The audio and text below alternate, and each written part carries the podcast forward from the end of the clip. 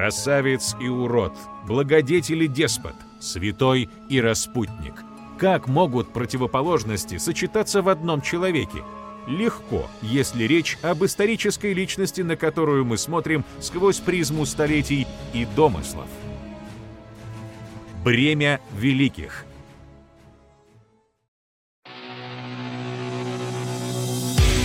Ксения Чепикова, PhD, историк, популяризатор, автор книг «Человек, научивший мир читать», продюсер «Коперника», «Наука ненависти», а также ряда публикаций по истории науки, образования, книгопечатания, картографии.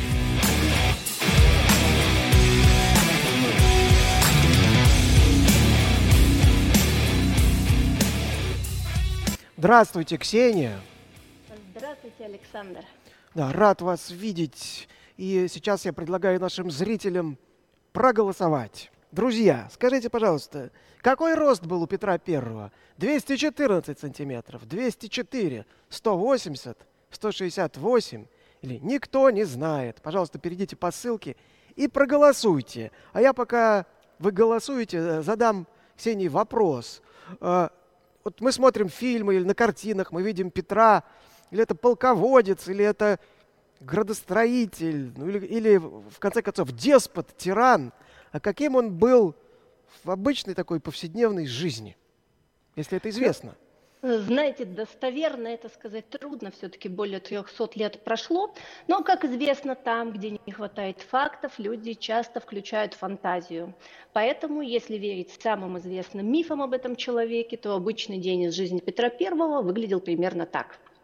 Встал утром, сразу же выпил стакан водки. Вместо завтрака спустился в подземелье, где полчаса лично пытал узников, провел встречу с боярами, на которой топором рубил бороды тем, у кого они еще оставались, остальным вырвал зубы, заслушал доклад о том, как идет откапывание города, который решил назвать в свою честь, затем пообедал привезенной из Голландии картошкой и приказал заставить русских крестьян сеять ее повсюду, после обеда сжигал древние книги, где упоминается Великая Тартария, чтобы изменить историю, перед ужином бился в эпилептическом припадке, вечером пьянствовал, буйствовал и отрубился лицом в тарелке. Ну, все это, конечно, шутка, но реальность такова, что русский император оказался одной из наиболее мифологизированных личностей в истории России.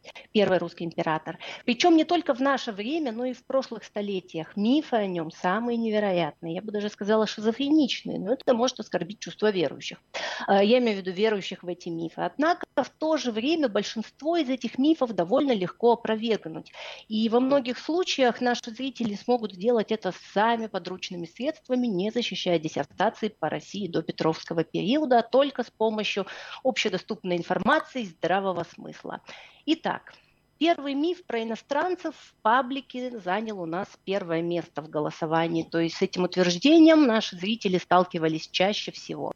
Ну, легко понять, откуда он взялся, ведь Петр первым из русских царей покинул пределы своих владений, посетил чужие страны. При нем иностранцы заняли важные государственные посты. И все вот это, это часть образа Петра из школьных учебников, собственно, откуда и черпает свои знания большинство. И в то же время этот миф, он наиболее абсурден, ведь достаточно вспомнить, где именно юный Петр подружился с иностранцами, нахватался своих странных привычек. А по запросу «немецкая слобода» любой поисковик выдаст вам массу страниц, где написано, что история иностранной слободы в Москве началась в первой трети 15 века, то есть еще при Василии III это отец Ивана Грозного, который завел себе почетную стражу из иноземцев. Но это вовсе не первые иностранцы в Москве. И они, они устремились в русские земли еще в 15 веке при Иване III. И, наверное, самый знаменитый из них – это Аристотель Фиораванти, архитектор Успенского собора Кремля и военный инженер. За итальянцами пошли, собственно, немцы, то есть выходы из немецких и голландских земель, потом поляки, литовцы, скандинавы, англичане, шотландцы, греки. Четыре основных группы специалистов интересовали русских царей. Э, строители и архитекторы, медики, военные специалисты, то есть оружейники, литейщики, подрывники и, наконец, солдаты, ну, наемники, телохранители. Вот известный своими записками о Москве Сигизмунд Герберштейн, да, э, дипломат императорский, он писал о своем пребывании в Москве в 1517 и 26 годах, что в этом городе полно просто иностранцев, причем большая часть из них имеет отношение как раз к военному делу. Вот для них Василий III, собственно, и выделил Слободу под названием Налив, Авдеевке, и ее сжег потом крымский хан Девлет-Гирей в 1571 году, когда напал на Москву. Далее, Ливонские войны позаботились о новом притоке иностранцев, это уже в качестве пленных в основном. Но Иван Грозный так или иначе отвел им для жительства место близ устья Яузы, и наземный пригород прозвали как Кукуем, это слово всем известно. Но это было далеко не единственное поселение иностранцев в Москве. Вот статьи, где можно почитать об иностранцах в России до Петра, они небольшие, информативные. Э, следующий царь Борис Годунов развернул целую программу привлечения иностранных специалистов, отправлял послов за границу за вербовки, а новая династия Романовых приглашала их еще активнее. В 1652 году царь Алексей Михайлович переселил всех неправославных иностранцев в новую немецкую слободу на правом берегу Яузы. И, кстати, вот следующий слайд, да, на современной Москве вот где-то. И, кстати, не только Москва стала прибежищем иностранцев, потому что, например, Воронеж, Воронежские верфи, где впоследствии строились корабли для азовских походов, просто просто кишели голландскими э, судостроителями. То есть при Алексее Михайловиче появилась в России довольно внушительная голландская диаспора. Что касается обучения русских за границей, то масштабно это началось действительно да, при Петре. То есть в учебниках мы можем прочитать об указе 22 ноября 1696 года об обучении дворянской молодежи. То есть в Италию, в Англию, в Голландию отправились 28 отпрысков самых знатных дворянских семей для обучения корабельным, математическим, навигационным наукам. Однако Почти за сто лет до этого, в 1601-1602 годах, Борис Годунов уже отправлял учиться во Францию, Германию, Англию 18 молодых русских дворян. Из этих, правда, никто не вернулся. И нам известна сегодня только судьба студентов, отправленных в Англию. Один из них стал англиканским священником, сменил веру, и это, кстати, первый русский, закончивший полный курс Кембриджского университета, магистр богословия. Другой стал королевским чиновником в Ирландии, ну а еще двое занялись коммерцией, открыли аж в Индии торговые фактории. Но вообще, помимо студентов, в Европу до Петра ездили, допустим, дипломаты, то есть в этом плане посольский приказ вообще не отличался от аналогичных ведомств других стран. И, естественно, иностранные послы ездили в Россию, поэтому ошибочно представлять себе до Петровскую Россию, конечно, такой изолированной страной, вот совсем без иностранцев, оторванной от мира. Ну, кроме того, купцы, ведь торговля шла во все времена. Идем дальше. Борода. Это не просто модный аксессуар, но и важная часть русской культуры. Это стильно, это мужественно, это благообразно. Сколько написано и сказано о том, как Петр рубил бороды, топором, как он их ненавидел, и какой шок вызвала в традиционном русском обществе его вот эта антибородиная политика.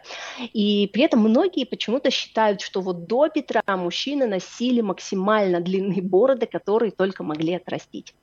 На самом деле первый впечатляющий эпизод расставания с бородой, такой вот широко известный, это Василий Третий который сбрил бороду ради молодой жены Елены Глинской, младше его на почти на 30 лет, то есть мама Ивана Грозного. И данный поступок вызвал очень эмоциональную дискуссию в московском обществе. Но у Василия, кстати, нашлись не только противники, но и множество сторонников. Есть и еще более ранние свидетельства о бритье бороды. Например, сохранилось одно письмо еще из середины 15 века, и где ростовский епископ и будущий митрополит Феодосий ругает некоего князя за то, что тот сбрил бороду. К середине XVI века практика бродобрития, она уже распространилась довольно-таки широко при Иване Грозном. То есть люди бороды бреют, и да, церковь против, но модников это не останавливает. Митрополит московский всея Руси Даниил, вон он у нас там посерединке, он даже развил целое учение о небритии бороды. Он утверждал, что это не мужественно, уподобляет мужа и женам, и даже сравнивал безбородых модников с садомитами. Ему стоил Васян Патрикеев. То есть это вообще-то идейный противник Даниила во всем остальном, но тут они прям были солидарны. И все это не какая-то отвлеченная дискуссия на пустом месте, брить или не брить, вот в чем вопрос. Нет, это критика существующего явления, то есть бороды брили. Если брать более близкие к Петру времена, то тут у нас есть даже портреты, да, вот посмотрите, царь Алексей Михайлович, польская гравюра 1664 года, здесь царь в возрасте 35 лет. Князь Михаил Скопин-Шуйский, портрет посмертный второй половины 17 века. Князь Василий Голицын, ближайший сподвижник, соратник и фаворит царевны Софьи. А на следующем слайде у нас царь Федор Михайлович, это у нас старший брат Петра, посмертный портрет тоже для Архангельского собора Кремля 1686 год. То есть Федор скончался в возрасте 20 лет, и растительность на лице в этом возрасте уже должна была бы быть. Но Федор бороду принципиально брил. Э, любовь ко всему западному, э, к западной вот этой моде проявил ему Семен Полоцкий, его учитель. А потом Федор женился на Агафье Грушецкой, э, дворянка польского происхождения, и вот она настроилась прям очень решительно на изменение быта московского двора. То есть под ее влиянием царь сначала повелел подданным носить ходить в платье подобно польскому, а потом сказал придворным брить бороды. Конечно, этому резко воспротивился патриарх, но еще бы. Но тут Агафья умела при родах, через год скончался сам Федор, так что проблема, так сказать, самоликвидировалась временно. Вот статьи тоже. А, статьи, которые можно почитать об бродобритии до Петра. Хорошо, скажем мы, но ведь именно Петр ввел налог на бороды 5 сентября 1698 года. Причем налог не маленький, а это уже как-никак государственная политика. Хорошо, однако на этот налог можно взглянуть и под другим углом. Налог на бороды известен существовал еще в Древней Ликии, это где сейчас Анатолия в Турции. В XIV веке Джу Юаньжань, основатель китайской династии Мин, ввел налог на бороды, чтобы добыть денег для перестройки своего летнего дворца. В 1535 году Генрих VIII, король Англии, ввел налог на бороды, а после него этот налог еще раз появился при его дочери Елизавете. Во Франции при Франциске I церковь католическая ввела налог на бороды для священнослужителей своих, и в результате простым священникам пришлось бороды брить, в то время как высшие иерархи щеголяли в модной бороде. То есть дело, в общем-то, не в ненависти лютой к растительности на лице. Нет, деньги. Веками правители придумали сам, придумывали самые разнообразные, забавные, странные налоги э, на вещи, не знаю, модные, роскошные или не несущие практической пользы. То есть если срочно требуются деньги, казна пуста, то вот как, как отобрать их у имущего сословия? Ввести налог на что-то, с чем оно не захочет расставаться. Но, впрочем, все сказанное не исключает того, что Петр был настроен реформировать Россию, европеизировать Россию, не хотел видеть бороду вокруг себя. А, также ошибкой было бы считать, что после, во время и после Петра все поголовно начали ходить бритыми. То есть, да, для элиты, для придворных это стало безусловно обязательным. Но в то же время, если брать, например, какую-нибудь провинцию, вот, скажем, провинциальный чиновник, воевода, купец, ну, какие у него шансы познакомиться с царем и попасть ко двору? А, кто будет контролировать, бреет ли он бороду, не платя налог, когда, допустим, местный налоговый чиновник тоже не хочет брить бороду и не хочет платить налог? То есть как проконтролировать всех? Ладно, следующий миф. Здесь мы наблюдаем, как почти 300 лет истории распространения картофеля в России сжались вот в одну такую сказочку, отнесенную к личности Петра. В отличие от табака и сифилиса, картофель привезли в Европу не сразу после открытия Америки, а где-то так в 1560-70 году, и поначалу он интересовал только любителей экзотики и ботаников. То есть рисунки картофельных кустов вот появлялись в ботанических книгах, а их выращивали в ботанических садах, вот эти картофельные кусты, а гурманы хвалили его изысканный вкус и называли даже белым трюфелем. Ну а самые ранние сведения о таком массовом выращивании картофеля в пищу простолюдинам – это 1606 год, Ирландия. В остальной Европе гораздо позже. Когда картофель появился в России, ну, мы просто не знаем. Как бы каноническая версия, да, гласит, что Петр попробовал картошку в Голландии во время Великого посольства и послал мешок клубней графу Шереметьеву, чтобы тот разослал по губерниям и заставил всех сажать эту картошку. Ну что, эта версия появилась впервые в 1852 году в, в трудах Вольного экономического общества. И откуда, уважаемые авторы, брали эти сведения, как проверяли, мы не знаем. По крайней мере, мы на сегодняшний день в документах никаких подтверждений найти не можем. Также в последние годы по интернету гуляет цитата, якобы цитата из речи патриарха Никона 1666 года, где патриарх якобы обрушился на тех, кто курит табак, лузгает семечки и употребляет в пищу богопротивный картофель типа еще до Петра его активно кушали. Ну, что тут скажешь? Мои попытки проверить по источникам, в общем-то, пока не увенчались успехом. И что подозрительно, в сети эти, вот эта история, она гуляет в одной и той же формулировке везде и без указания источников. Ну и кроме того, э, понимаете, это для современных людей табак, подсолнечник и картофель, растения стоят в одном ряду, как растения нового света, они тесно связаны. Для человека 17 века вообще нет. В общем, мы не можем полностью исключать, что какие-то отдельные клубни могли попасть в Россию еще до Петра. Но и подтвердить этого не можем. Мы знаем, что Петр много чего привез из Европы, и среди диковинных растений действительно мог оказаться картофель. Э, в Голландии, во всяком случае, в конце 17 века картофель еще вот так вот массово не выращивали, чтобы его можно было вот везде купить на рынке. То есть, если Петр там картофель и пробовал, то из чьего-то личного сада. Потом есть сведения, что в 1730-х годах уже при Анне Иоанновне картофель подавали при дворе и, так сказать, в лучших домах, например, у Берона. Но на тот момент он уже считался не какой-то вообще диковинной экзотикой, а ну, просто таким лакомством. Ну, а настоящее, то есть массовое выращивание картофеля в России началось уже при Екатерине II, точнее попытки. Э, ну, как многие, наверное, знают, в 1765 году вышло наставление Сената о разведении земляных яблоков, содержащее детальные рекомендации по выращиванию, разведению, употреблению новой ботанической культуры. И вместе с семенами картофеля это все разослали по губерниям с приказанием сеять. И, знаете, ошибочно было бы думать, что в этом плане Россия являлась какой-то отсталой страной, мол, да все уже едят давно, а мы только начинаем. Да ничего подобного. Почти во всех европейских странах картошку начали выращивать во второй половине XVIII века. И во Франции, кстати, позже, чем в России. Поинтересуйтесь, кто такой Антуан Агюстен Пармантье. Началось все с того, что в 1765-56 простите, году король Пруссии Фридрих Великий издал первый в Европе картофельный закон. Всего на 9 лет раньше Екатерины. В Австрии это произошло при Марии Терезии, то есть те же самые десятилетия. Причем в Австрии картошка не приживалась еще так вплоть до наполеоновских войн. Относительный успех в России и в Пруссии это как раз вот благодаря приказному порядку. Причем в Пруссии это прошло успешнее, но Фридрих и действовал жестче, чем Екатерина.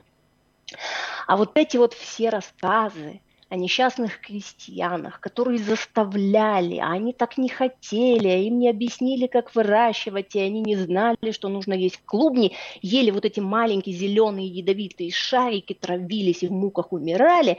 Ну, они характерны, справедливы как для Пруссии и для Франции, для Австрии, для России того времени. То есть э, подобные форс-мажоры случались везде. Что касается активного антикартофельного сопротивления, ну, здесь мы опять имеем дело с э, смешением различных исторических эпох в одном мифе. Потому что термин «картофельные бунты» слышали, наверное, многие, да, но он относится не к Петровской эпохе, даже не к Екатерининской, а к 40-30-40-м годам XIX века. То есть э, как бы времени сейчас нет, но если совсем кратко эту историю, то в 1834 году царское правительство предписало крестьянам выращивать картофель на общественных пашнях э, как меру, чтобы предотвратить голод в результате возможного неурожая зерновых. Русские крестьяне к тому времени картошку уже давно и отлично знали. Они выращивали ее самостоятельно на своих огородах. Они же возмутились против чего? Именно против посадок на вот этих общественных пашнях. То есть где на самом деле, по их понятиям, должен быть вот наш любимый родной хлебушек, пшеница. Ну и опять же, семян достаточно им не дали, э, земли неподходящие выбрали, плюс произвол и коррупция чиновников, которые всем этим руководили. В общем, волнение пришлось подавлять войсками. Еще одну попытку сделали в 1840 году, и снова бунт, и снова войска. И три года спустя обязательные посадки картофеля все-таки отменили. Но на самом деле на месте картошки в данном случае могла быть и другая культура. Дело было как не собственно в картошке, а в социально-экономических противоречиях в обществе, в проблемах аграрного устройства в России. Ладно, следующий миф. Это у нас, по-видимому, результат 90-х годов, времени разрушения старых исторических нарративов, образов, когда в канонических безупречных биографиях великих личностей настойчиво искали темные пятна. И, кстати, именно вот в те самые 90-е годы возникло множество негативных и откровенно идиотских вообще мифов о Петре. Потому что в погоне за тиражами разоблачители пытались сделать из него не только алкоголика, садиста, буйного психа, но и просто тупицу, который вот в, погоду, в угоду своим безумным прожектам безрассудно жертвовал людьми, ресурсами. Ну вы же посмотрите, да, какая глупость заложить город на болоте, в местности непригодной для строительства, непригодной для комфортного обитания. Почвы плохие, погода ужасная, наводнения постоянные. Да, сейчас уже есть дамба, но до этого же столетиями, посмотрите, затапливала даже центр. Как жить, когда вот такое творится? Да, вот. Ну, это, правда, не Петербург, а центр, самый центр славного города Гамбурга в конце января сего года. То есть вот, да, это второй по величине город Германии, современный крупнейший порт, очередное наводнение после очередного шторма, там еще вроде картинка. Да, та же проблема характерна для Бремена, на Рейне наводнение постоянно, это 21 век, понимаете, и Голландия, например, да, то есть сегодня там, конечно, самые современные технологии борьбы с водой, но до этого столетиями затапливало. И вообще в Европе многие местности подвержены опасности наводнения, но это еще не повод повод не строить там города. И болотистые почвы тоже не повод. Потому что Берлин, Париж, Брюссель, Лондон, Амстердам расположены как раз на таких болотистых почвах. Вообще история учит нас, что города возникают в самых удивительных и иногда неожиданных местах. И капризы климата совершенно не важны, если место имеет стратегическое значение. И да, эта местность будущего Петербурга, она не была необитаемой. Вообще основание Петербурга многие, ну, кто не из Петербурга, представляют себе по картине Льва Лагорию, да? То есть вот Петр, болото и ничего на сотни километров вокруг. Но нет, еще в восьмом-девятом годах эту местность заселили ильменские словени, кривичи. Потом эти земли находились под контролем Новгорода, но ими активно интересовались шведы. И вот в 1300 году шведы основали на Охтинском мысе крепость Ланскрона. Вон она у нас на карте. Это современный красногвардейский район Петербурга. Да, ну, кто из Питера, опять же, знает. Ну, и знает, что через год новгородцы эту крепость с удовольствием разрушили. Ну, а вообще, по данным новгородских источников, э, в 1470-е годы в дельте Невы находилось уже множество деревень. То есть 15 в низовье Хофты, 30 на Петроградской стороне, 24 двора на Васильевском острове, в Адмиралтейской части 8. То есть к 1500 году на территории вот современного вот этого центра Петербурга уже было 21 поселение. Ну, маленькие деревушки, но все-таки. И в начале 16 века, например, в устье Охты, вот там известен городок под названием Невское устье. И за сто лет он нормально так разросся. То есть там был гостиный двор, таможня, кладбище, церковь, все как надо. Не было только вот большого порта и крепости и чего-то, что все бы это объединило. Значит, в смутное время территорию, на которой впоследствии появился Петербург, захватили шведы. И в 1611 году, примерно вот на месте Ланскрона, они заложили новую крепость Нейншанс. А на правом берегу, с другой стороны, вырос городок Нейнштадт. Ну, опять же как, он вырос, то есть это был настоящий город, и в середине 17 века население его было около 2000 человек. Ну, это, скажем так, по тем европейским меркам, наверное, не мелкий город, но средний. То есть там жили шведы, финны, русские, немцы, и две церкви было, торговая площадь, порт, школа. То есть к концу 17 века вот этот Нинштадт, он мог принимать до 100 купеческих судов ежегодно. И город и крепость просуществовали до 1703 года, когда эту местность завоевали, собственно, русские войска, Петр. И тут же Петр основал свой город неподалеку. То есть, да, крепость, началось все с крепости, конечно. И стоит заметить, что ни новгородцам, ни шведам болотистые почвы и специфический климат совершенно не мешали. Следующий миф мы начнем с криминальной сводки. Итак, 18 марта сотрудниками правоохранительных органов была задержана группа лиц в состоянии алкогольного опьянения при задержании, оказавшее сопротивление. У двоих были обнаружены при себе наркотические вещества растительного происхождения. Через некоторое время один из арестованных предстал перед судом по обвинению в хранении запрещенного наркотика – табака ему грозила смертная казнь. А полицейская операция проводилась не в 2022 году, конечно, а в 1680 в Белозерском уезде Московского царства. Петр еще не взошел на престол, ему 7 годиков. Отношение тогдашних законов к табаку ну, было примерно, наверное, как сейчас к наркотикам в Таиланде – Обвиняемый Яков Феоктица своей вины, естественно, не признал и утверждал, что табак ему подкинули. Ну, да. Приговор вынесли обвинители, но касался он не наркотиков. Всю компанию постановили бить батагами, чтобы впредь неповадно было допьяно беспамятно напиваться. При этом зафиксирована жалоба Феоктистова на группу захвата, что при задержании у всей компании изъяли деньги, ценные, вещи, ценные предметы – то есть что у нас тут похоже на Белоозере орудовала банда оборотней в погонах. Смысл в чем? Возвращаясь с ярмарки, люди заворачивали в кабак, напивались, тут же им подкидывали запрещенный табак, потом крутили руки и при аресте, в общем, смысл операции состоял в изъятии денег и ценностей. Табак на Руси известен вообще с 16 века уже, и большинство историков относит его появление к, к временам Ивана Грозного – Судя по всему, большая часть табака попадала в Россию морем из Англии, хотя ничего не мешало возить его, в принципе, и по суше. Табак не только курили и нюхали, но и пили в виде популярной настойки.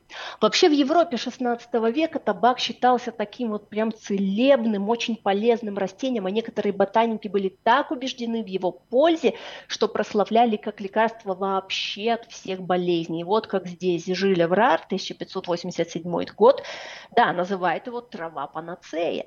Ну и вероятнее всего вот эта идея полезности табака, она распространилась в России через иностранных медиков, а его употребление поначалу вообще никто не контролировал.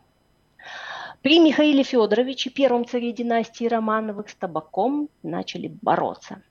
Его употребление уже превратилось в распространенную привычку, но стало очевидно, во-первых, его медицинская, ну, как бесполезность, э, во-вторых, привыкание, и в-третьих, чрезвычайная пожароопасность курения – Потому что из-за непотушенных сигарет даже сейчас до сих пор возникает большое количество бытовых пожаров. Но в 16-17 веках любой такой пожар вот в этих вот плотно стоящих друг к другу деревянных домах и при тогдашних техниках тушения, ну, он имел просто фатальные последствия. Вот, кстати, например, в Большом московском пожаре 30, 1634 года винили именно курильщиков. Поэтому Михаил Федорович повелел за курение и выращивание злобной травы ссылать в Сибирь, сечь плетью и вырывать ноздри. В 1932 году наложил на запрет на ввоз табака из-за границы. Ну, а потом соборное уложение Алексея Михайловича, 1649 год, э, запрещало табак курить, пить и вообще хранить, держать у себя с теми же наказаниями. И все-таки Пить, курить и нюхать продолжали, потому что плохая работа таможни, коррумпированность чиновников, ну, в общем, легко провести тут, наверное, пару параллелей с современностью. При молодом царе Федоре Алексеевиче в Россию проникла польская мода и польские привычки, в том числе привычка курить табак – то есть простым людям было, конечно, до сих пор нельзя, но при дворе кто же им запретит? Ну, это как травку покуривают, знаете. А вот как раз официальный легалайз провел именно Петр I после возвращения из Великого посольства. То есть через несколько лет э, в 1705 году, да, э, появилась государственная монополия на табак и первая табачная официальная фабрика. То есть теперь табак можно было всем. Хотя в Москве еще долго существовали различные запреты на курение именно вот из-за риска пожара. Ну и, наконец, мифы о внешности Петра. Многие, вот как, например, скульптор Шемякин, господи, представляют себе Петра человеком очень непропорционального телосложения. И в Эрмитаже, да, мы знаем, что хранится его одежда, обувь. На двери его собственноручно построенного домика висит вот эта латунная табличка, рост Петра 2 метра 4 сантиметров. То есть, да, вот они, исторические факты, какие вообще могут быть сомнения, все можно увидеть и потрогать. Нет, потрогать вам не разрешат, конечно, но тем не менее. Вот. Самое известное описание роста Петра досталось нам от знаменитого историка Василия Осиповича Ключевского. Петр был великан, без малого трех аршин ростом, христосуясь на Пасху, он постоянно должен был нагибаться до боли в спине. Ну, что тут сказать? Это описание второй половины XIX века. То есть Ключевский Петра в глаза не видел. И откуда брал он эти сведения, как проверял достоверность этих рассказов, непонятно. Но вообще в его время Петр, это, знаете, такой вот как легендарный царь-богатырь. То есть вот супергероев еще не было в этих вот смешных обтягивающих костюмах, и Петр стал таким вот супергероем. Ну, конечно, любители математики сразу зацепились за три аршина. Это сколько? Начали считать. Посчитали, вышло 214 сантиметров. Ух ты, ничего себе, так много. Но более знающие и разбирающиеся в истории люди указывали, что тогда-то был другой аршин, чуть-чуть поменьше, и 68 сантиметров. И тогда рост Петра получается всего 203-204 сантиметра. А, да, ну, в общем, за этими увлекательнейшими подсчетами они, конечно, не заметили одну небольшую, но очень важную деталь. Ключевский написал без малого три аршина. Что для Ключевского малое, понять, конечно, трудно. Потому что мы, например, легко округляем 9,6 или 7 до 10, да? То есть можем написать почти 10 или без малого 10. Итак, аршин – 68 сантиметров.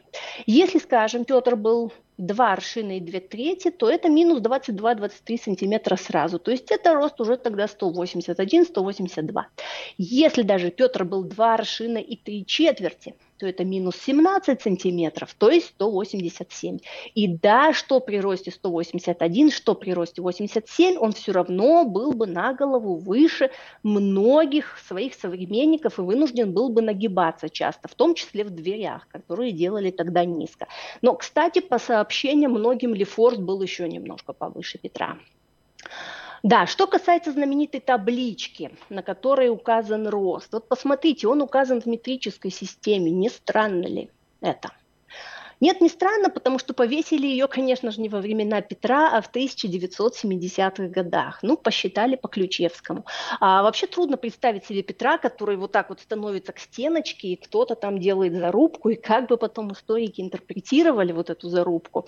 Ну, ладно. А сохранившаяся одежда Петра – а ее довольно много, кстати, показывает нам, что носил он примерно так 46-48 современный российский размер мужской.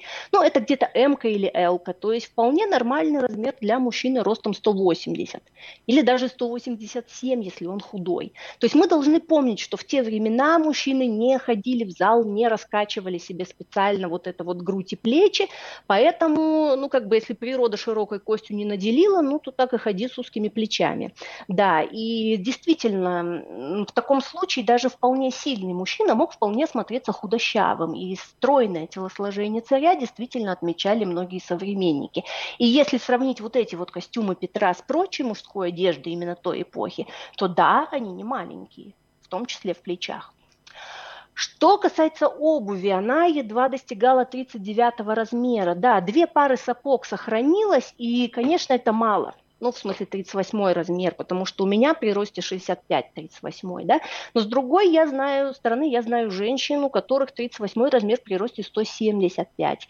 И мы должны еще что помнить, что в те времена люди были просто мельче. И сравнивать обувь Петра не с современной мужской обувью, а именно с тогдашней. И вот она, кстати, довольно мелкая то есть по сравнению с современной. Или возьмем женскую обувь, да, вот известные сохранившиеся туфельки Екатерины II, то есть что они принадлежали именно ей, это современный 33 размер. Ну вот сколько женщин сейчас носит 33 размер?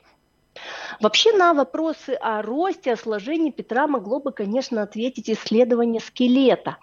Но могилу его до сих пор не открывали, останки не изучали, а, кстати, очень жаль. Да, и вот эта известная легенда о том, что будто бы в 20-х годах большевики, э, вандалы, значит, вскрыли там все царские гробницы, разграбили оттуда ценности, и что там они нашли Петра прекрасно сохранившимся с лицом как живым, нет, это именно что легенда. Ладно, подытожим. Сегодня мы коснулись лишь самых известных мифов о Петре, но их на самом деле великое множество. И происходят они в основном от того, что публика, как правило, интересуется самой исторической знаменитостью, личностью, но при этом почти не интересуется эпохой, то есть не представляет себе контекста. Готова воспринимать информацию о человеке, но не владеет информацией о мире, в котором он жил. И это касается, кстати, не только Петра, а вообще любой исторической личности.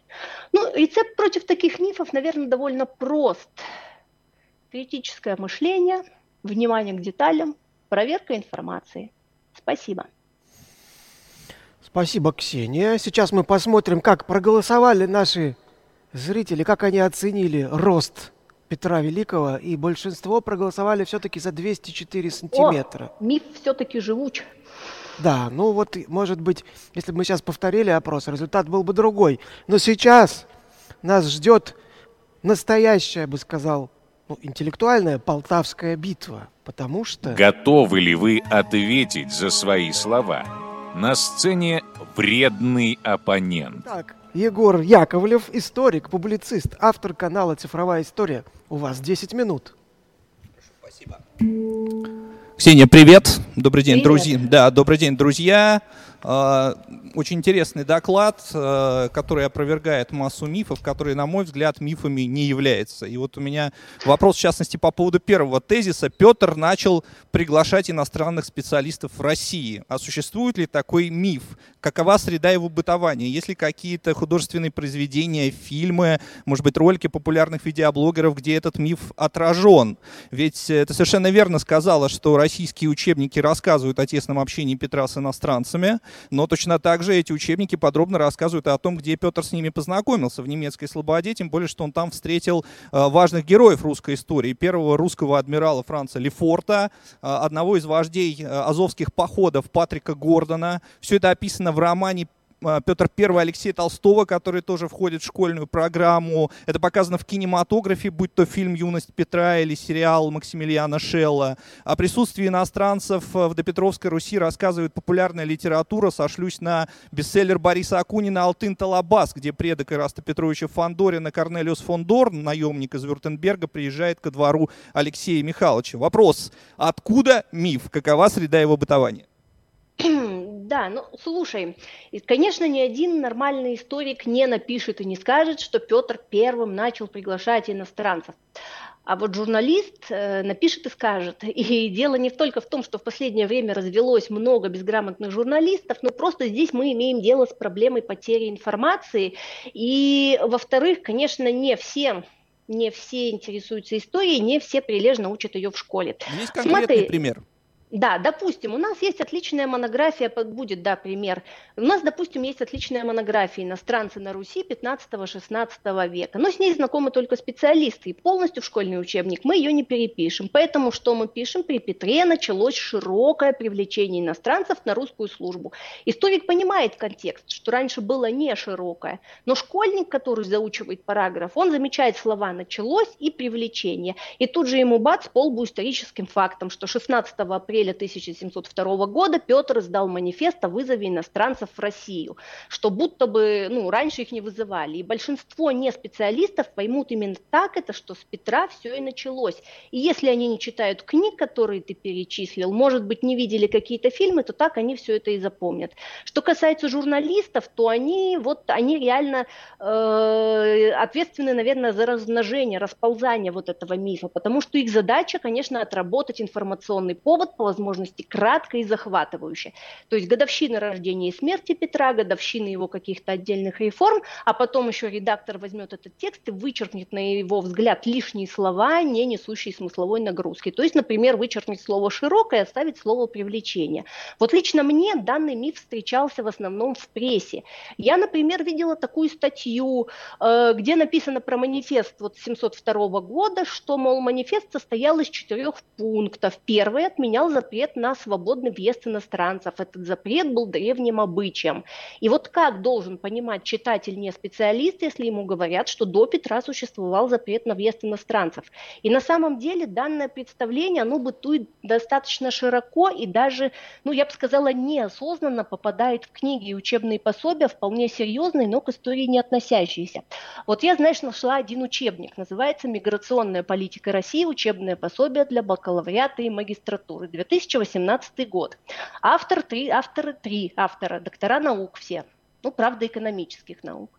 Вот страница 9, цитирую. «Широкие контакты с государствами Европы начались в правление первого российского императора Петра I, который стал приглашать иностранцев на службу в Россию. Это, конечно, были единичные случаи, а не массовый процесс. Тем не менее, приглашенные специалисты внесли очень существенный вклад, ну и так далее и тому подобное. То есть, понимаешь, когда студент-экономист читает вот эту фразу, ну, что возникает у него в голове? Что возникает в голове у студента, допустим, там, не знаю, технаря или студента естественных наук? И вообще, да, действительно, не случайно вот этот миф занял в голосовании в паблике первое место, потому что, видимо, все-таки он бытует достаточно широко. Ну, я здесь не соглашусь, потому что формулировка у вас в паблике была с какими утверждениями, вы сталкивались гораздо, э, гораздо чаще, да, наиболее часто. Если бы вы туда включили, например, утверждение, что Петр I построил Петербург, то тебе бы пришлось его опровергать. Вот. То есть э, то, что ты прочитала, ну, это все-таки не тянет на миф, и Петр I действительно в своем манифесте разрешил э, иностранцам свободный въезд в Россию, да, это он был затруднен, могли въехать только купцы или завербовавшиеся заранее на русскую службу. Кроме того, что очень важно, положение иностранцев иностранцев изменилось самым коренным образом, потому что Петр манифестировал свободу религии, и, что еще более важно, при Петре неправославное вероисповедание перестало быть препятствием для интеграции иностранцев в русское общество. Петра окружали лютеране, католики, э, протеста э, протестанты любого толка, и это было абсолютно недопустимо для допетровской Руси. Кроме того, Петр абсолютно отменяет запрет на проживание в городской среде и даже в сельской местности, и в новой столице Петербурге нет никаких немецких немецких слобод. Да? Там все живут бок о бок. Поэтому ключевая разница, она заключается в том, что э, до Петра иностранцы были чужаками, которых использовали, но все-таки чрезвычайно ограниченные на отдалении. При Петре эти иностранцы становятся российскими иностранцами, которые тесно спаяны с русскими, этническими русскими, идеи служения государству нового времени, невзирая на религиозные, этнические э, и, в случае с Абрамом Петровичем Ганнибалом, и расовые различия. Согласна ли ты с этим тезисом? И, может быть, дело не в том, что существует миф, а в том, что вот существует вот эта ключевая и объективная разница, которая отодвигает до петровских иностранцев на второй план в нашей истории. Э, ну смотри, ну те факты, которые ты перечислил, они, в общем-то, известны любому историку, но они э, не так известны, скажем так, не историкам. То есть в школе может быть что-то, кто-то, кому нужно было сдать экзамен по истории, они выучили про, они выучили про Анну Монса, они выучили про Лефорта, про других иностранцев, потом благополучно забыли. Извини, но пожалуйста. в то же время, да. да. Угу. Ну смотри, ведь э, не существует, вот допустим, Петр Первый гораздо более известен, и известен не только историкам, но и всем, а вот, например, Федор Алексеевич Алексеевич известен не всем, но это же не значит, что существует миф, что Федора Алексеевича не было. Э, Зачем ты это сказал? И на Ютубе скоро тогда появится видео, да, где Егор Яковлев сказал, что Федора Алексеевича да. не было. Осторожней. Вполне, да, вполне возможно. Да, ну ладно, давай, э, у нас про бороды еще вопрос. Вот я, опять же, со вторым тоже не согласен. У тебя миф сформулирован так. Петр заставил мужчин брить, э, заставил мужчин брить бороды, до него все ходили с длинными бородами. Вот первая часть этого утверждения абсолютно справедлива, потому что Петр действительно был первым русским государем, который действительно издал обязывающий указ о бритье бород. Что касается второго, то если слово «все» заменить на подавляющее большинство, то и это утверждение окажется, окажется абсолютно истинным. И я не согласен, например, с твоим изложением а, истории бродобрития в России, потому что да, конечно, казус Василия III был, но а, уже его сын а, Иван Грозный был а, рьяным сторонником ношения бороды, и при нем, о чем в докладе не было сказано, Стоглавый собор 1551 года провозгласил бродобритие абсолютным злом. И та критика, которая звучала в царствовании Ивана Грозного со стороны церковных иерархов, она звучала не только и не столько в адрес своих собственных э, людей, которые брили бороды, да, но и в адрес иностранцев, которые, как ты верно рассказала, в, в, первом, в первой части своего доклада тогда стали активно въезжать в Россию. Это как раз середина 16 века. Дальше. Э, Михаил Скопин-Шуйский, герой смуты с бритым под, подбородком на Парсуне. Парсуна написана в 1630-40-х 40-х годах. Сам э, Скопин-Шуйский умер в 1610-м, то есть его художник, скорее всего, никогда не видел. При этом существует прижизненная картина, которая находится в Вишневецком замке, где Скопин-Шуйский за спиной лже-Дмитрия I с бородой. Да, и ни один письменный источник не говорит нам о том, что Скопин-Шуйский бороду когда-то брил. Алексей Михайлович, да, значит, э, почему Скопин-Шуйский на Парсуне с бритым подбородком, вполне возможно, одна из версий, потому что э, это символическая деталь, свидетельствующая о том, что он умер молодым. Э, в иконописи э, есть такой прием, в частности, без, без бороды всегда изображается святой Пантелеймон, который умер молодым. Алексей Михайлович с маленькой бородой, гравюра польская. Если мы посмотрим российскую парсуну, мы увидим, что там борода несколько длиннее, да, то есть э, а, а, а остальные примеры это э, Василий Голицын и э, Федор Алексеевич, которые уже современники Петра, и при них действительно узкая придворная прослойка затронута этой модой на бродобритие.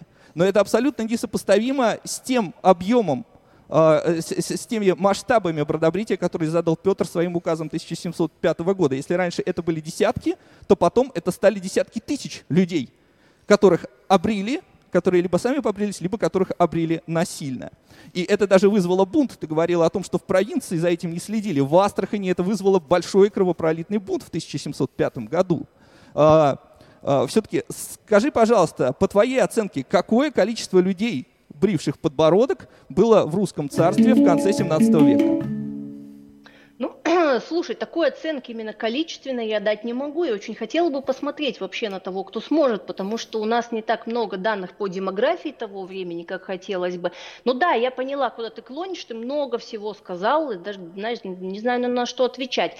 Но смотри, э, что да, при Алексее Михайловиче и Федоре Алексеевиче ты говоришь, это какие-то единичные случаи, то есть, что это были всего лишь десятки, но, опять же, ты посчитать этого не можешь, а при Петре уже подкреплено нормативными актами. Да, конечно, я склонна считать, что до Петра бороды брили меньше. Это вот моя такая приблизительная количественная оценка. Но, о, до Петра меньше, да. Но точно посчитать мы не можем. И мне кажется, моду вообще не стоит, не стоит недооценивать. То есть если царь Федор ну, Василий не знают, но Федор и кто-то из самых важных ценовников бреет бороду, ему будут подражать по-любому. В придворной и да, Федор, среде. Да, и да, Федор не закрепил документально свое желание, чтобы при дворе брили бороду, не было указа, но он это желание определенно выразил, а как бы слово царя закон этого могло оказаться достаточно. И вообще не факт, что представление людей 17 века, вот эта вот растительность на лице вообще нуждалась в нормативном регулировании, потому что царь свое слово сказал, это не обязательно, но очень желательно.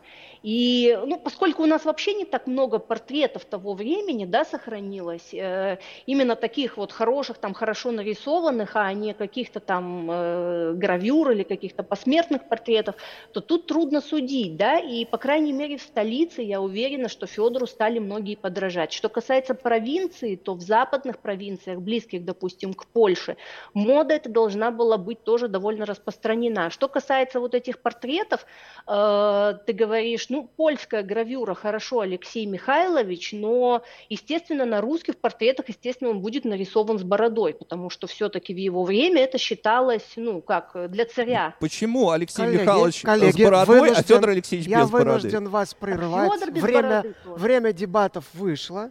Спасибо, Егор. Вы были достаточно вредным, но и конкуренты у вас были сегодня сильными. Я попрошу зрителей сейчас оценить вредность Егора Яковлева. Вот, проголосуйте, потому что скоро, скоро мы, мы решим, кто самый вредный оппонент сегодня. Вот, а мы переходим к вопросам зрителей. Ксения, э, Карл Август Аванти, наш постоянный зритель, прислал такой вопрос. Причиной слухов о том, что Петра Великого подменили, было его гуманное отношение к первой супруге – если бы царица, например, была бы отравлена, а не отправлена в монастырь, не было бы нужды в настоящем монархе, которого есть кому опознать.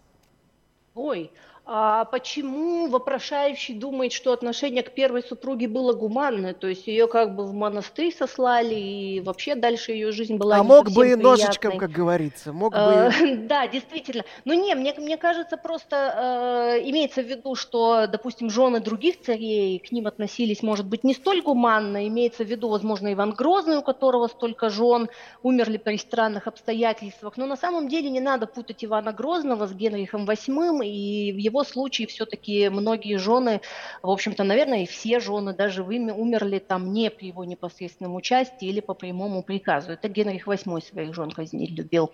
А, но что касается подмены, вот, кстати, при подготовке к форуму, да, мы же обсуждали этот миф, и я на самом деле удивилась, то есть э, зачем это вообще, это абсолютно шизофреничная тема, то есть кто в такое может верить, но потом я пошла в интернет, набрала, значит, вот это все, и да, это просто такое небольшое, ну не знаю, не потрясение, но что вообще люди на этот счет пишут.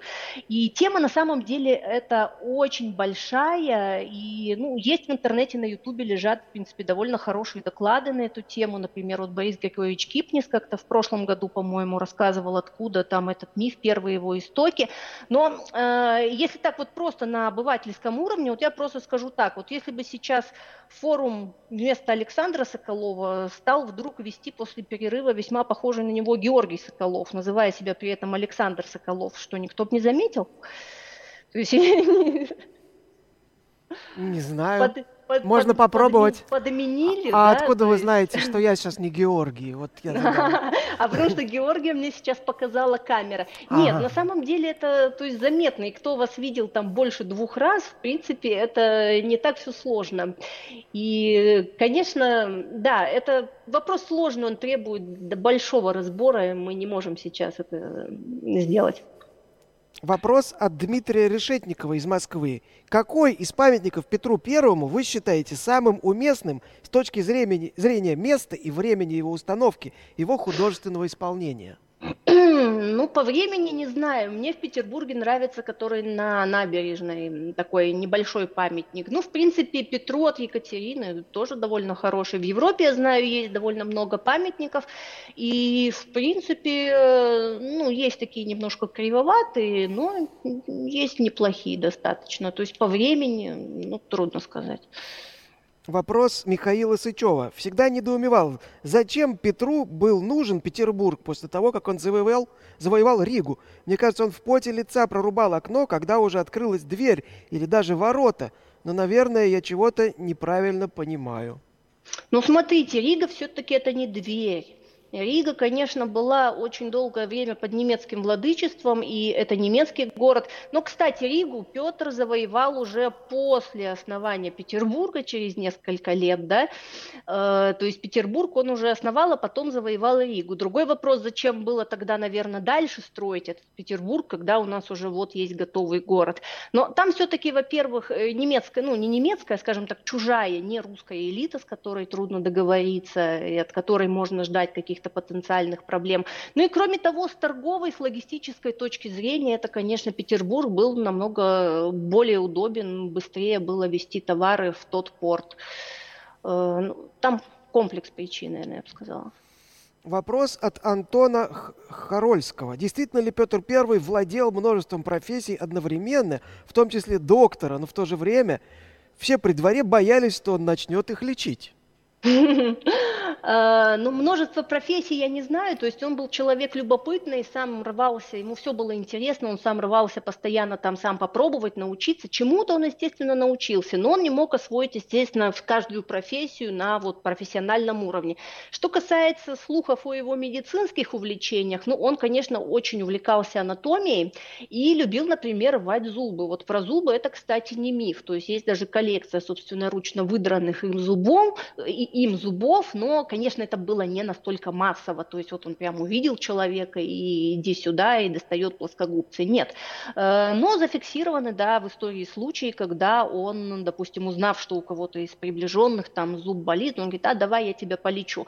Но э, то, что его при этом боялись, я охотно верю, потому что в этом случае боялись бы не только Петра, а любого зубодера, потому что в те времена как бы вырывание зубов процесс был, ох, трудный, требующий огромной физической силы и очень неприятный для пациента. Николай Тужилин спрашивает, сколько голландских слов вошло в русский язык после Великого посольства 1697-98 годов? А я не знаю голландский язык, поэтому трудно сказать. Ну, я читаю как бы со словарем, но не настолько.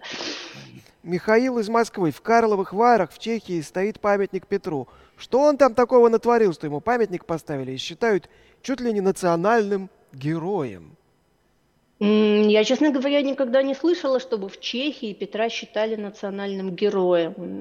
Не знаю, надо прояснить. Вот Егор вопрос. хочет что-то сказать? Егор по-любому а? знает. Поездил на, на воды в, Карлс, в Карлсбад. Просто он ну, там это, лечился. Ну это как бы не подвиг. Он, в принципе, много где был в Европе, да? Ну, да, скорее просто как выдающийся человек, посетивший так, Михаил из Самохваловичей спрашивает. При Петре иностранцы получали высочайшие чины. Вспомнить хотя бы Остермана или адмирала Крюйса. До Петра иностранцы в Москве были. Но достигали ли они таких высоких чинов? Вот да, не достигали. Это, наверное, относится еще, можно отнести к, нашему, к нашей дискуссии с Егором про иностранцев. То есть, да, как бы при... Э, Э, э, смотри, если взять, то есть, э, допустим, жителя обычного московского, да, то для него, допустим, немецкая слобода там 1665 года не очень отличается от немецкой слободы 1705 года. То есть, в принципе, не настолько сильно, да. И при других русских царях до Петра иностранцы были довольно близко к царям, то есть это были лейб-медики, это были телохранители, то есть куда ближе. Но при этом принципиально вот тот факт, что э, именно вот тот факт, что при Петре иностранцы начали занимать важные государственные посты, то есть начали участвовать реально в управлении страной, то есть, может быть, э, до этого и тоже как-то участвовали, какие-то там интриги, через, через них проходили какие-то вот нити придворных интриг, ну а здесь это прям официально, и вот это, конечно, принципиальнейшее отличие именно Петровской эпохи в отношении иностранцев. Александра задает вопрос. Если так любили Петра, не хотели ли его после смерти мумифицировать? Ой, а, ну, его, насколько я знаю, пытались бальзамировать, его же похоронили не сразу, он же несколько лет, так сказать, его еще выставляли, то есть там очень сложная такая история с похоронами, и, по-моему, его пытались забальзамировать, то есть иначе бы, ну, он так долго у них не пролежал непогребенным, но проблема в том, что техники бальзамирования в то время, конечно, были еще далеки от совершенства, и нельзя было его забальзамировать, например, в том же качестве, как Ленина, и и да, и, кстати, это вот опровергает вот эту легенду о том, что якобы, когда в 20-х годах большевики, эти кладоискатели открыли, значит, гроб Петра, он там как живой, у него прям вот лицо сохранилось, отлично все видно. Ну, понятно, что если он столько пролежал непогребенным, не может там ничего хорошо сохраниться. Так, э, сейчас э, я попрошу тебя выбрать лучший вопрос. Могу напомнить, какие вопросы Давай. были. Значит, был вопрос про э, гуманное отношение к супруге Петра, про памятник самый уместный. Зачем нужен Петербург, когда Петр завоевал Ригу? Действительно ли он владел множеством профессий, в том числе врача? Сколько голландских слов знал? Зачем ему памятник в Карловых Варах? Значит, действительно ли до Петра иностранцы не получали высоких чинов в Москве? И если так любили Петра, то хотели ли сделать из него мумию? Кто? Я, честно говоря, разрываюсь между Ригой и Мумией. Э, даже не знаю. Ну, тогда, тогда я выбираю мумию. Я люблю мумии. Да. И это вопрос от Александры. Александра получает книгу «Знаменитые философы» от издательства Альпина Non-Fiction. Так, э, сейчас давайте-ка посмотрим, как наши зрители оценили нашего вредного оппонента. Значит, смотрите, Гроза лектора. Большинство проголосовали, что Егор Яков, Яковлев настоящая гроза лектора. А, но мы скоро узнаем все-таки, кто самый вредный такой прямо. Гроза-гроза. Вот, э, Ксения, мы тебе отправим э, подарки, включая фигурку Пингва Хатепа, э, наш такой мега-талисман, распечатанный Павлом Красновым, его студия «Артефакт» на 3D принтере, а также очень красивый деревянный э, э, диплом и э, эксклюзивный деревянный блокнот от волонтеров при, э, приюта «Печатники» в лице компании «Гедоколор». А сейчас на экране появится скетч Юлии Родиной, где такой замечательный Петр с выдранным зубом и с мешком картошки. Все как надо. Вот. А сейчас у нас главный вопрос, кто станет самым вредным оппонентом дня? Ну что, мы можем на это посмотреть? У меня есть своя гипотеза.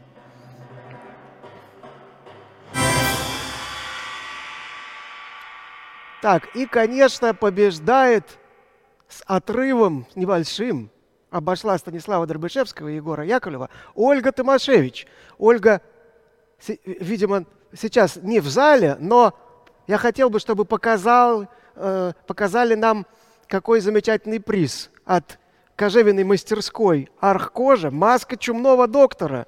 По-моему, для вредного оппонента самый прекрасный эксклюзивный приз. Нашли какие-то новые мумии. Опять эти мумии. Пока э, лидирует э, в, собственно, Египте, да и, в общем-то говоря, в мире египтологии э, четыре э, больших э, державы, Франция, Великобритания – Германия и Соединенные Штаты Америки. Конечно, можно было бы фантазировать о каких-то там супер новых технологиях, которые до неузнаваемости изменят практику работы археологов в Египте. Они, кстати, наверняка будут. Получилось, что так очень серьезно задумалась, так как, э, по сути, мы уже живем в будущем. То есть я имею в виду не, не нас, а археологию как науку. Прогноз. Дело такое рискованное. Мы решили рискнуть. Друзья, если вы хотите, чтобы наша просветительская деятельность продолжалась, чтобы выходили новые видео, новые трансляции, чтобы мы проводили форумы «Ученые против мифов», вы можете поддержать anthropogenes.ru и лабораторию научных видео, подписавшись на наши аккаунты на площадке sponsor.ru, если вы смотрите нас из России, или на Патреоне, если вы смотрите нас не из России. Кроме того, вы можете смотреть наши видео на YouTube, используя VPN –